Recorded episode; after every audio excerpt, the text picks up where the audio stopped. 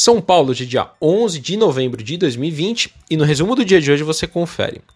Bom, o Ibovespa teve leve queda hoje de 0,25% aos 104.808 pontos, depois de engatar seis sessões no positivo, com desdobramentos da política interna e realização de lucro por parte de alguns investidores. Destaque do dia ficou com a notícia de que no pregão do último dia 9 de novembro teve um ingresso de 4,5 bilhões de reais, oriundos de investidores estrangeiros, sendo um recorde diário desde 2007.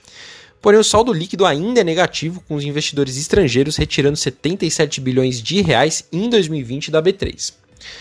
Outros destaques na ponta positiva: ações do setor de e-commerce voltaram a subir hoje, depois de pregões sucessivos de queda. Lembrando que os papéis tiveram bons desempenhos durante a pandemia.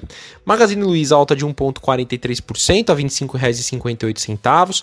A B2W ganhos de 2,27% a R$ 74,73. E a Via Varejo com alta de 5,61% a R$ 18,84. BTG Pactual com alta hoje também de 5,32% a R$ 79,99, com os investidores reagindo à divulgação de resultados do banco, que apresentou uma receita de 425 milhões de reais.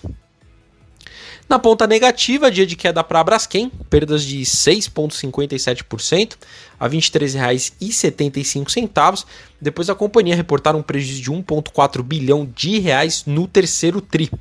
O Carrefour do Brasil, fora do índice Bovespa, registrou queda de 2,24% a R$ 19,20, mesmo depois de divulgar um lucro de 757 milhões de reais no terceiro tri.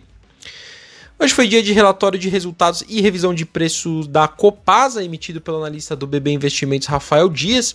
Ele destacou que os números vieram positivos no terceiro TRI, mostrando um crescimento na receita com resiliência e expansão sustentável de volumes e unidades consumidoras, além do efeito positivo do reajuste tarifário anual trimestre trouxe também uma melhora nas provisões para crédito de liquidação duvidosa, que haviam pressionado muito os custos no segundo tri, em decorrência da pandemia de coronavírus. O preço-alvo para 2021 foi revisado em R$ 64,50, com viés de compra.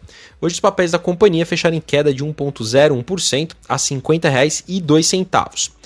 As ações asiáticas fecharam mistas com otimismo para uma nova vacina no horizonte. Na China, porém, os índices foram pressionados com a discussão sobre uma nova regulação para empresas de tecnologia.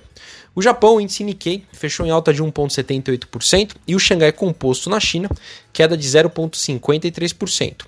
Na Europa, o otimismo persiste em torno da possibilidade da vacina da Pfizer. O índice pan-europeu Stock 600, mais um dia de alta, 1,08%.